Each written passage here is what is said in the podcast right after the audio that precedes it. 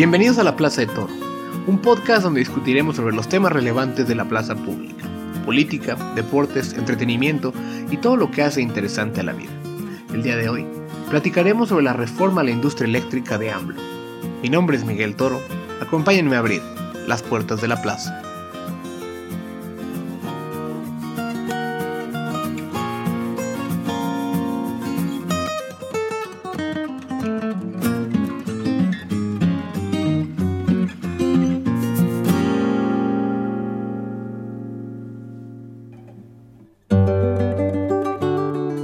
A la Plaza de Toro. Es un gusto tenerlos en este podcast.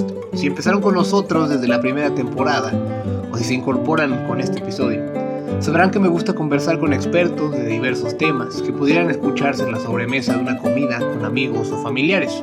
El objetivo de este programa siempre ha sido que quienes lo sintonicen puedan tener argumentos verídicos y documentados de los temas relevantes del momento. Y aun si el coronavirus ha limitado las ocasiones para las sobremesas, la política sigue siendo de los temas más conversados a través de cualquier medio. El año pasado había que hablar de política desde el ángulo de la pandemia, la nueva normalidad y las elecciones en Estados Unidos. Este año hay que hablar de política desde el ángulo electoral en México y cómo este enfoque altera diversas políticas públicas, complicando el camino al desarrollo. Arrancaremos esta temporada platicando sobre uno de los temas más ideologizados en la política nacional, la composición del sector energético. Para todos los que hayan ido a la escuela primaria en México, seguro han escuchado de este cuasimito fundacional, que es la expropiación del petróleo y la creación de Pemex por el presidente Lázaro Cárdenas en 1938. Probablemente muchos menos de ustedes han escuchado que fue hasta 1960 cuando el presidente Adolfo López Mateos nacionalizó la industria eléctrica, dejando así únicamente a dos paraestatales para cubrir la demanda nacional de electricidad. De la que fue alguna vez la Mexican Light and Power Company a principios del siglo XX, surgió la ahora extinta Luz y Fuerza del Centro, que brindaba el servicio eléctrico en la Ciudad de México y municipios cercanos, en los estados de México, Morelos y Puebla, y en el resto del país lo cubría la otra paraestatal, la Comisión Federal de Electricidad. Pero detengámonos un momento y antes de pasar a las implicaciones políticas, comencemos por escuchar cómo funciona la industria eléctrica. Claro que sí, Miguel, y muchas gracias por la invitación. Soy José María Lujambio, soy abogado y ahorita soy socio en el despacho jurídico Cashoca Vasos y Newton, em, desde nuestra oficina de Austin, Texas, ayudando a empresas, sobre todo de Estados Unidos, que hacen negocios en México. Los sistemas eléctricos modernos, incluyendo el mexicano, son, em, digamos, de generación centralizada, que se dice, en donde se genera la electricidad a partir de grandes centrales eléctricas que funcionan a partir de diversas tecnologías, que pueden ser, por un lado, combustibles fósiles, ya sea carbón, gas natural o derivados del petróleo, como típicamente combustóleo o diésel para estos efectos, o también eh, fuentes de energía limpia, lo cual, conforme a la ley mexicana, incluye no solo las renovables como eh, eólica y solar, sino también la energía nuclear y algunas otras, y bueno, la hidroeléctrica, etcétera. Entonces, este conjunto de cientos de centrales eléctricas que están distribuidas a lo largo y ancho del país, inyectan electricidad a partir de las, inyectan electricidad a la red eléctrica, a la red de transmisión, a esas grandes cables que se ven en las carreteras eh, y que van justo de las centrales eléctricas hacia los lugares eh, de consumo, ¿no? La inyección de esa electricidad está a cargo de un órgano del Estado, un organismo llamado el CENACE, el Centro Nacional de Control de Energía. Entonces, el CENACE decide, eh, a partir de criterios de eficiencia económica, cuáles son las centrales a las que se va despachando, o sea, cuáles, cuáles este, van entrando a la red para poder vender su electricidad desde luego esa electricidad fluye a través de las, de, las, de las redes de transmisión, luego es transformada en cuanto a su, en cuanto a su tensión y voltaje para poderse, ahora sí que, meter a las ciudades y ya entrar a las redes de distribución, a los cables y torres que vemos en las calles, hasta llegar a los llamados centros de carga, ¿no? Que pueden ser, es decir, cualquier punto de consumo, tanto residencial como comercial o industrial. Un modelo centralizado, con una paraestatal proporcionando el servicio eléctrico para todos, es como funcionaba la electricidad en México. ¿Qué tipo de limitantes tiene este tipo de modelo? Le pregunté a Luis Serra, economista de profesión, director ejecutivo de la iniciativa Energía del Tecnológico de Monterrey, y quien ustedes recordarán del episodio de hace dos años, cuando discutimos sobre la escasez de gasolina al inicio del gobierno de Andrés Manuel López Obrador. Pues muchas gracias Miguel por la invitación nuevamente, eh, un placer, eh, como siempre.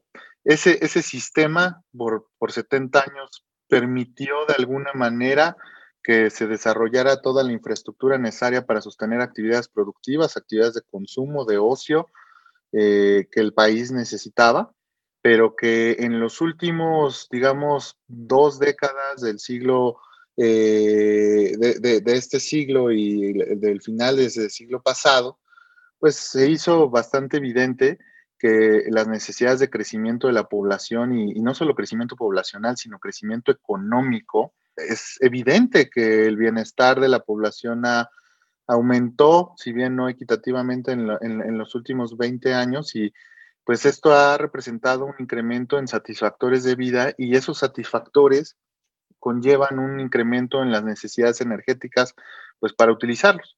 Entonces, esa, esa necesidad creciente por energía eléctrica, pues lo que se notó digamos, en el último tramo del siglo pasado, inicios de este siglo, es que la estructura anterior, que era la de un monopolio eh, verticalmente integrado que lideraba la Comisión Federal de Electricidad y que congregaba todos los segmentos de la cadena de valor, es decir, desde que se genera la electricidad hasta que tú decides hacia dónde se mueve en el sistema eléctrico nacional, a qué región del país va. Todas esas decisiones estaban concentradas en una sola entidad que era la Comisión Federal de Electricidad, una empresa paraestatal que se jactaba de ser una empresa de clase mundial y tenía un mandato bastante fuerte.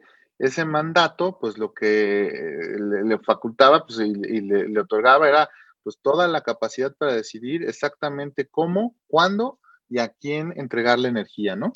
Entonces, llegó un momento en que ese modelo se agotó todas esas necesidades, si tú lo recordarás, pues en algún momento se vislumbraban que iban a ser del orden de dos billones de pesos, ¿no? O sea, dos millones de millones de pesos.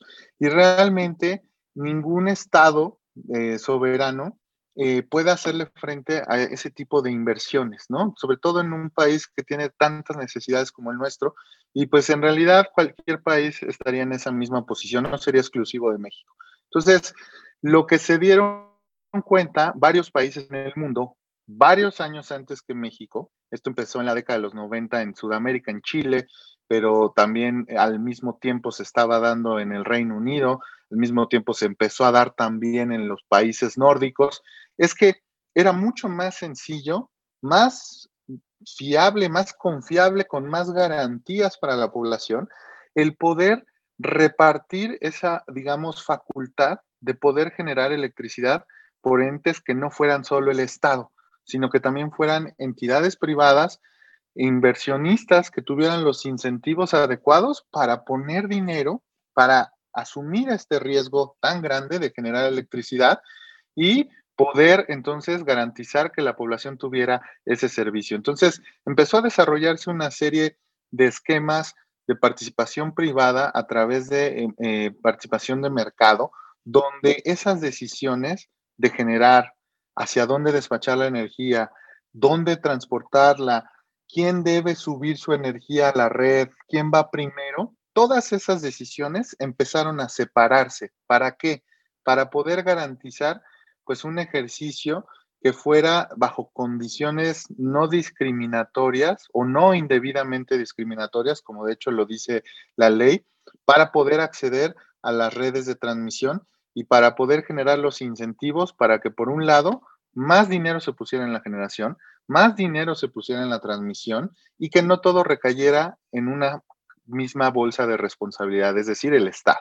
Entonces, Europa empezó a avanzar así con un desarrollo de una red eléctrica importante durante los últimos 10 años del siglo pasado y a la fecha ha perseguido una integración que ya no solo los conduce a tener pues una red eléctrica, digamos, a nivel transnacional, sino a nivel incluso, este, pues, entre continentes. Hay un tendido, un mallado de red eléctrica que ocurre de manera interoceánica en los países europeos. Entonces, realmente ese es como un ejemplo de cómo un mercado evoluciona en el tiempo para dejar de existir y recaer en una sola entidad y poder, digamos, garantizar el, que los consumidores tengan satisfechas sus necesidades sin que esto signifique presiones fiscales y financieras para los gobiernos de cada uno de esos países. Como nos comentaba Luis, en el mundo se veía la necesidad de modernizar sus sistemas eléctricos, y fue en el año de 1992, cuando durante el sexenio de Carlos Salinas de Gortari se reformó la ley en México, permitiendo que los privados pudieran generar electricidad, siempre y cuando estos se la vendieran en su totalidad a la CFE. Los productores independientes de energía fueron las primeras oportunidades que dio el gobierno para que los particulares en México pudieran producir electricidad, aun si tenían que operar en un esquema de monopsonio con la CFE y fueron tan eficientes que 20 años después ya representaban cerca del 30% de toda la electricidad generada en el país. Producían más barato que CFE, con tecnología más novedosa y sin cargar muchos de los lastres de los pasivos laborales que sí tenía la estatal. Era claro que los privados podían complementar muy bien la generación eléctrica del país y con ello ampliar la oferta que satisficiera la creciente demanda eléctrica nacional. A finales de 2013 se aprobó la reforma energética que abría tanto el mercado de hidrocarburos como el de electricidad a los competidores privados. Después de décadas de un virtual monopolio de Pemex y la CFE, se comenzaba a liberalizar la industria buscando ser más eficientes y aprovechar los recursos de manera más sustentable.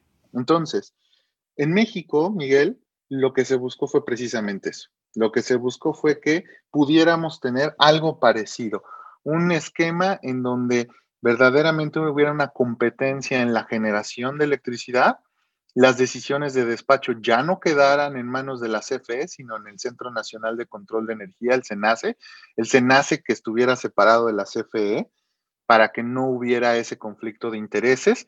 Eh, el transmisión y distribución se mantenían como monopolios naturales del Estado, que al final del día, esta es una decisión que sí puede, digamos, puede ser al menos discutible, eh, otros países, por ejemplo, han decidido que esto también sea un, sector que sea, eh, digamos, abierto a la participación privada. En el caso mexicano hemos decidido que no, y otros muchos países también han decidido que no debe ser la forma de hacer las cosas.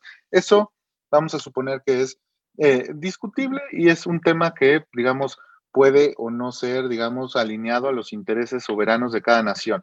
Pero lo cierto es que lo común en todos estos esquemas es que la generación sí esté separada, abierta a la competencia y que igualmente se esperaba que en el suministro a los, a los consumidores grandes y a los consumidores pequeños, como tú y como yo en tu casa, pues este, pudiéramos eh, tener opciones, opciones de comprarle la energía a quien fuera. Tú recordarás esas historias, alguna vez fuimos a un parque industrial hacer un este, análisis de las opciones de, atracción de inversión en, ese, en, los distintos parques industriales del país y recordarás claramente esas historias de terror donde los empresarios que querían hacer su localización en un cierto parque industrial, en un lugar de la República, pues se les cobraba una cuota que el parque industrial tenía que enfrentar para poder conectar su servicio de eh, luz eléctrica a la red de CFE. Y eso venía dado porque la red, eh, la subestación de transformación que tenía que instalar el parque para poder hacer este, su centro de carga que pudiera recibir su, su, electricidad de la red de CFE, pues CFE le pedía que lo, lo, pagara él. Y una vez que lo pagara, además lo tenía que donar, ¿no? Entonces, ese tipo de prácticas, digamos, pues desincentivaban la, la inversión, no eran vehículos para motivar este, más negocios, y pues eso fue lo que se buscó cambiar con esa reforma energética de 2013, Miguel. La reforma energética del 2013, en su componente eléctrico, privilegió que el despacho de electricidad se diera de manera más eficiente, a partir de las subastas de energía, donde a grandes rasgos se utilizaría la electricidad generada por las centrales eléctricas más eficientes, para después pasar a las menos eficientes o más costosas. La propuesta de ley de la industria eléctrica del gobierno quiere cambiar esto, aludiendo que la estructura legal actual impide que CFE pueda competir con los generadores privados. ¿Cuáles son los elementos principales de la propuesta de reforma a la ley de la industria eléctrica del gobierno del presidente López Obrador? Ciertamente la ley de la industria eléctrica actualmente establece que en el despacho eléctrico, operar, digamos, el, el, despacho eléctrico funcionará a partir de dos principios, el de seguridad y el de eficiencia económica, ¿no? En el sentido de que el SENACE va a ir decidiendo a cada momento cuál es la central eléctrica que está generando con costos más bajos. Y esa es la central eléctrica que va a escoger para despachar su electricidad. Y así se va, este, con esas decisiones de despacho de central eléctrica por central y central y central, se va agregando pues el total de la oferta para satisfacer la demanda eléctrica a cada momento en el país, ¿no? Entonces, esta idea de ir despachando a la central más eficiente, pues evidentemente es congruente con el principio de libre competencia y libre concurrencia que establece el artículo 28 de la Constitución mexicana. Eh, como decía, en 2013 la generación quedó liberada, una actividad este, libre. Ya desde el 1992 los particulares podían generar electricidad eh, siempre y cuando lo hicieran para su propio consumo o fueran para su venta total a la CFE, los llamados productores externos o productores independientes de energía. Hoy día, alrededor de, a ver, a grandes rasgos, ¿no? 60% de la electricidad del país es producida por centrales eléctricas cuyo dueño es la CFE a lo mejor un, alrededor de un 25% es producida por productores independientes, o sea, centrales eléctricas de empresas como Iberdrola, los españoles, Naturgy, los españoles, Engie, los franceses, etcétera, etcétera, que le venden toda la electricidad a CFE para el suministro básico. Y el resto de la, de la electricidad es generada ya sea bajo el régimen de autoabastecimiento del, eh, marco legal anterior o ya bajo el régimen de total y plena libre competencia que funciona en la actualidad. Em, entonces, de todo ese, de, todo ese eh, conjunto de centrales eléctricas disponibles en el sistema eléctrico nacional, pues como decía, CFE, digo, el SENACE va escogiendo a cada momento cuál está generando al menor costo y así va despachando. El tema es que mucha de la, de, la flotilla de generación o del, conjunto de centrales eléctricas de las que CFE es dueño son centrales eléctricas antiguas, viejas, ineficientes eh, y que además suelen utilizar combustibles fósiles como particularmente el, yo diría, el más dañino para la salud, que es el combustóleo. Entonces, obviamente CFE quisiera que la electricidad producida por ese tipo de centrales pues fuera puesta en el mercado y vendida al costo al, que CFE está generando, ¿no? Y, y, con un margen de ganancia, obviamente. Pero lo malo es que el principio de despacho económico impide que esas sean las centrales eléctricas que sean despachadas primero, entonces muchas veces ya ni siquiera son despachadas y se quedan sin cubrir prácticamente nada de la demanda actualmente, ¿no? Ahora, no es que CFE solamente tenga ese tipo de centrales, ¿no? O sea, también tiene las hidroeléctricas, tiene centrales, la propia CFE de ciclo combinado, que son de gas natural, pero bueno, realmente hay, hay una motivación relacionada particularmente con el interés del gobierno de utilizar ese combustóleo que está produciendo Pemex particularmente a, escalas gigantescas y que, y que está siendo difícil de colocar en el mercado internacional y nacional. Entonces, es un es, el combustóleo es uno de los últimos productos de la refinación del petróleo y eh, en México tiene alto contenido de azufre, el que produce Pemex. Entonces, realmente es un producto que, ya nadie está comprando en el mercado internacional. O sea, generar con combustóleo está fuera de moda, por decirlo de algún, de algún modo. Pero, pues el gobierno quisiera que ese combustóleo CFE pues efectivo, perdón, Pemex lo pudiera vender, entonces, ¿quién se lo está comprando? Pues CFE. ¿Y para qué se lo está comprando? Para generar electricidad. Entonces, hay un interés ahí de eh, fortalecimiento o de, o de beneficiar a las empresas productivas del Estado, a Pemex y a CFE, particularmente en relación con este producto, el combustóleo, pero pues realmente se está metiendo una, enorme distorsión en, el mercado, tanto en el mercado de combustibles como en el de, pues evidentemente como en el mercado eléctrico. Distorsionar el mercado eléctrico para que el organismo que despacha la electricidad privilegie la generación de CFE, de tal manera que ésta pueda comprarle a Pemex el contaminante combustóleo que tiene y al diablo con los consumidores y el medio ambiente.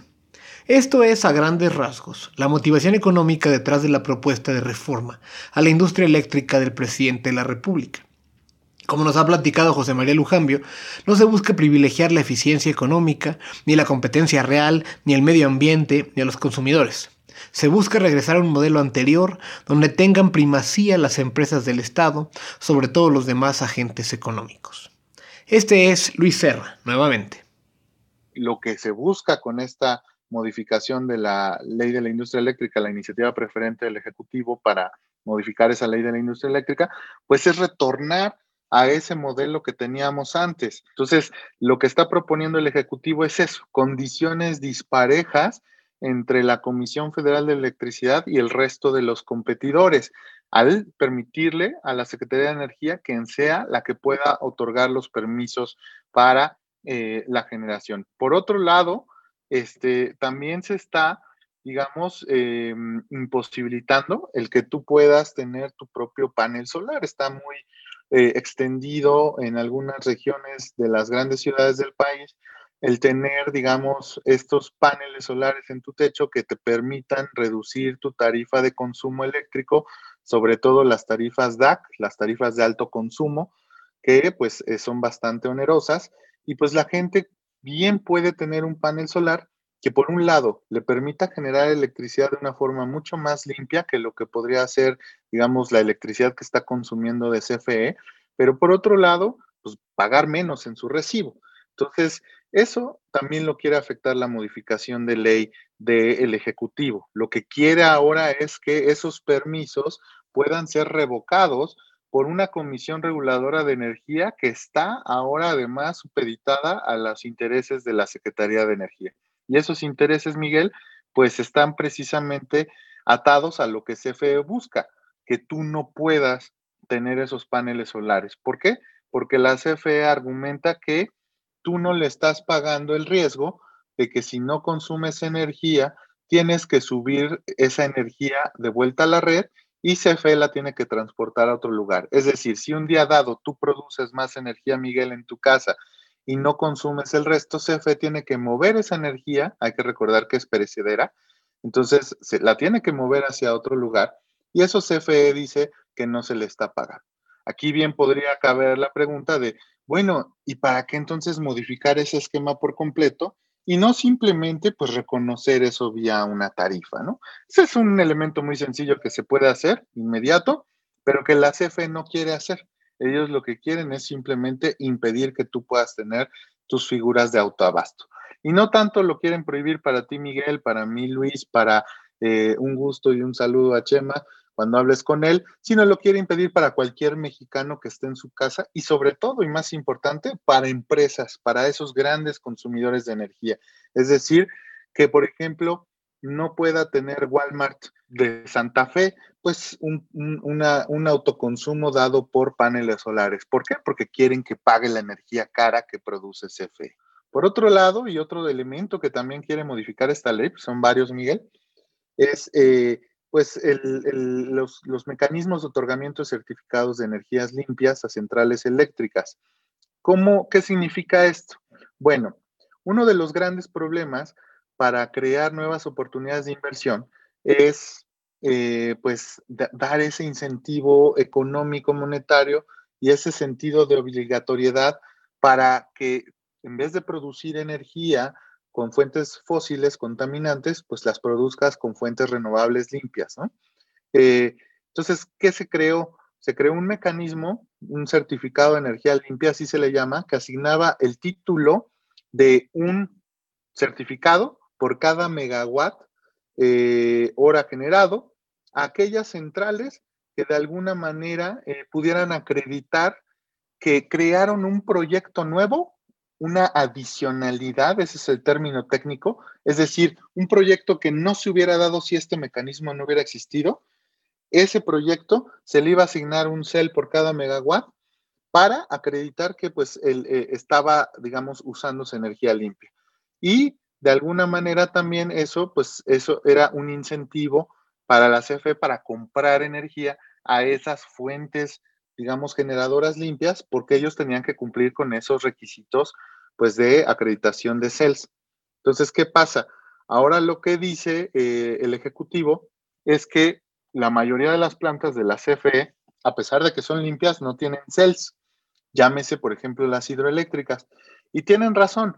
¿Por qué no tienen CELS esas plantas? Mucha gente se cuestiona, oye, sí es cierto, el Ejecutivo tiene razón, ¿por qué no tienen CELS si son limpias? Y la ley dice que deben ser limpias, sí, pero la ley también Recuerda que es un mecanismo de incentivo para nueva generación. Entonces, la ley lo que dice es que esas plantas debieron entrar después de 2014 en función. Es decir, tienen que ser proyectos que garanticen que son nuevos, que si no hubiera existido este incentivo, no se hubieran dado. Esa es la famosa adicionalidad en cualquier programa de impacto eh, social que tiene que existir para garantizar que existe el incentivo adecuado para que se esté dando esa inversión. La iniciativa de ley en materia eléctrica del presidente es la última de una serie de medidas que se han tomado durante su gobierno para tratar de modificar la reforma energética del 2013. El presidente siempre se manifestó en contra de dicha reforma, argumentando que la liberalización del sector era entregar los recursos del país a los extranjeros. Vale la pena recordar que en la misma semana que la reforma energética fue aprobada en diciembre de 2013, a López Obrador le dio un infarto que le impidió participar en el cerco al Senado que hicieron sus simpatizantes. Una vez en el gobierno, su administración ha buscado cambiar las condiciones del mercado a través de la presión de los comisionados de la Comisión Reguladora de Energía, buscando que así renunciasen tras el acoso para poder nombrar nuevas ternas de comisionados que el Congreso controlado por Morena podría aprobar con facilidad pero también haciendo varios cambios en los reglamentos que fueran en el sentido descrito anteriormente, pero que encontraron la oposición de los agentes afectados e inclusive de la Suprema Corte. Claro que sí, Miguel. Pues sí, como, como bien mencionas, el 3 de febrero en particular, la Suprema Corte resolvió un procedimiento llamado control de controversia sistema eléctrico estará a cargo que del le llevó Estado como a, a, la mesa, por decirlo así, esos tres principios federal de competencia económica, la COFESE. Los pondera la, la COFESE. es hoy un, organismo, un órgano constitucional autónomo que no forma parte del Poder Ejecutivo.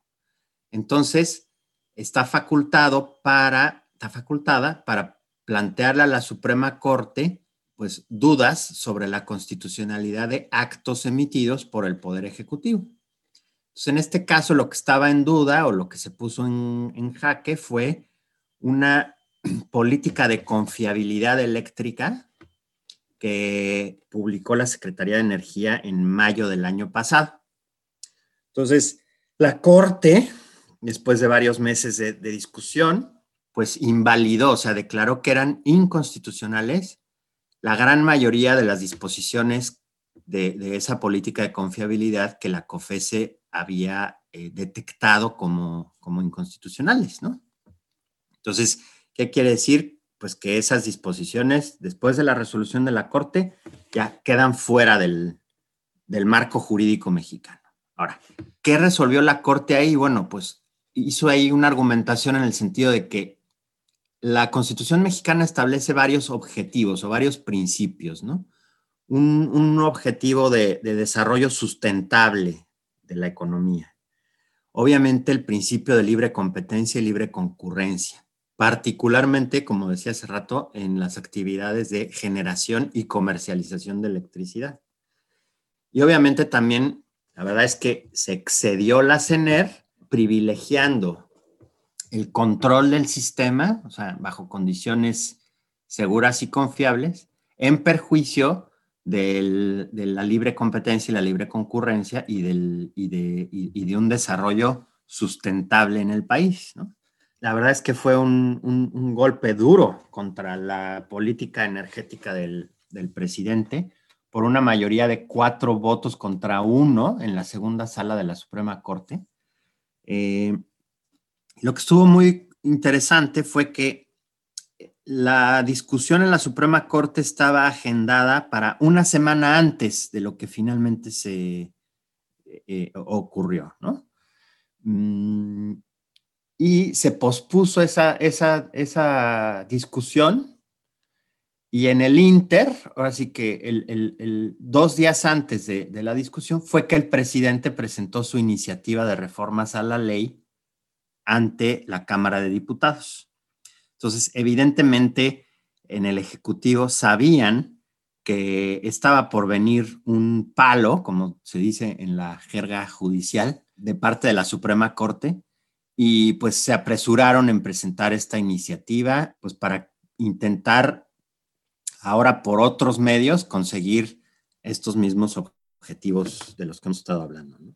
Me parece muy relevante el tema que tocas de cómo pues la resolución de la Corte le dio esencialmente un palo al gobierno en términos de su política energética y por ello optaron por buscar otros mecanismos a través de cambiar la, ley general eh, de la industria eléctrica para ello. Em, y pues ya tienen los votos o, por la conformación de la sexagésima cuarta legislatura pues la coalición gubernamental o alrededor del Partido Morena y sus aliados, pues tienen los votos en ambas cámaras si quisieran aprobar la iniciativa preferente del presidente en los próximos días. Que recordarle al público que dado que es una iniciativa preferente, está obligado el Congreso a discutirla y a votarla en un tiempo determinado, en este caso pues, sería en el mes de febrero. Por lo tanto, tendrían que tomar alguna decisión pronto. Suponiendo que esta, que digamos que pasase a, ambas cámaras, que fuera, votada de manera probatoria, em, se ha comentado en medios y en algunos, eh, o por algunos analistas, que esta nueva ley de la industria eléctrica no solo contravendría la competencia que tú mencionabas, sino que también tendría alcances con respecto a pues afectar lo que ya dispone o lo que está en acuerdos internacionales, en particular el TEMEC. Quisiera que nos pudieras platicar un poquito por ahí, es decir, ¿esta propuesta iría realmente en contra del TEMEC y qué supondría que, que, así fuese? Pues mira, hay un capítulo en el TEMEC que es eh, dedicado a las empresas em, a las empresas de cada uno de los estados miembros, o sea, reglas aplicables al tratamiento que cada uno de los estados miembros del tratado, o sea, Canadá, Estados Unidos y México, dan a sus respectivas empresas estatales. Evidentemente, en México pensamos en empresas estatales y eh, inmediatamente surgen las imágenes de CFE y de Pemex. Lo que tienen que hacer los gobiernos es no conforme al tratado es no privilegiar o no dar ningún trato preferente o ninguna, ningún beneficio eh, exclusivo a sus empresas en los mercados relevantes. Entonces, simplemente se trata de que exista piso parejo para la competencia entre empresas que son del Estado y empresas de particulares. Problema con esta iniciativa es que evidentemente está dirigida, pero además lo, dice explícitamente en la exposición de motivos y con todas sus letras, está dirigida al fortalecimiento de la Comisión Federal de Electricidad. Y la Comisión Federal de Electricidad en el segmento de generación y en el de comercialización de energía eléctrica, pues es solo un jugador más en el mercado. No tendría por qué, no tendría por qué haber una ley ni ninguna medida del Estado mexicano que favoreciera a CFE en esos, en esos ámbitos. Entonces, hay varios aspectos. Yo creo que hay algunos que son abiertamente inconstitucionales y burdamente violatorios de los compromisos internacionales de México. Otros son más técnicos y a lo mejor no son convenientes y, son una mala política pública, pero no necesariamente son inconstitucionales. La iniciativa preferente del presidente López Obrador en materia eléctrica ha ido avanzando sin mayor problema en las comisiones en el Congreso y se espera sea aprobada esta semana. La coalición gobernante tiene los escaños suficientes para aprobar la iniciativa sin la necesidad de contar con el voto de los principales partidos de oposición. No obstante, no parece tener los votos para empujar una reforma constitucional que revierta correctamente la reforma energética, por lo que podemos esperar una lluvia de amparos de parte de diversos agentes afectados e inclusive que el gobierno mexicano encare juicios en tribunales internacionales. El tiempo dirá el efecto que esto pudiese tener en términos del costo de la electricidad para los consumidores y las empresas, pero también en la imagen contraria a la inversión que profesa esta administración. Con esto hemos llegado al final de este episodio, que esperamos les haya gustado. Agradezco al doctor Luis Serra y al maestro José María Lujambio por explicarnos en qué consiste la propuesta de reforma a la ley de la industria eléctrica y cómo los intereses políticos afectan constantemente a la economía. En el próximo episodio platicaremos de un tema totalmente distinto, pero que también expone cómo los intereses, en este caso económicos, afectan la eficiencia de los procesos y hasta la calidad artística de las producciones de Hollywood. Contaremos la extraña historia de cómo un estudio de cine muy grande dinamitó varias de sus producciones multimillonarias por intereses monetarios de sus directivos y cómo un grupo intensísimo de fans logró resarcir la producción original de la película tres años después, al mismo tiempo que juntaban miles de dólares para la prevención del suicidio. Si este episodio les pareció informativo, ayúdenos a llegar a más personas, compartiendo este podcast en Facebook, Twitter y sus demás redes sociales. Recuerden que pueden encontrar todos los episodios del podcast en el app de Podbean, en iTunes y en Spotify. Si pueden, en cualquiera de estas plataformas déjenos comentarios o un review. Para cualquier cosa me pueden encontrar en Twitter en arroba Miguel Ángel Toro. Muchas gracias por escucharnos, mi nombre es Miguel Toro. Es momento de cerrar las puertas de la plaza.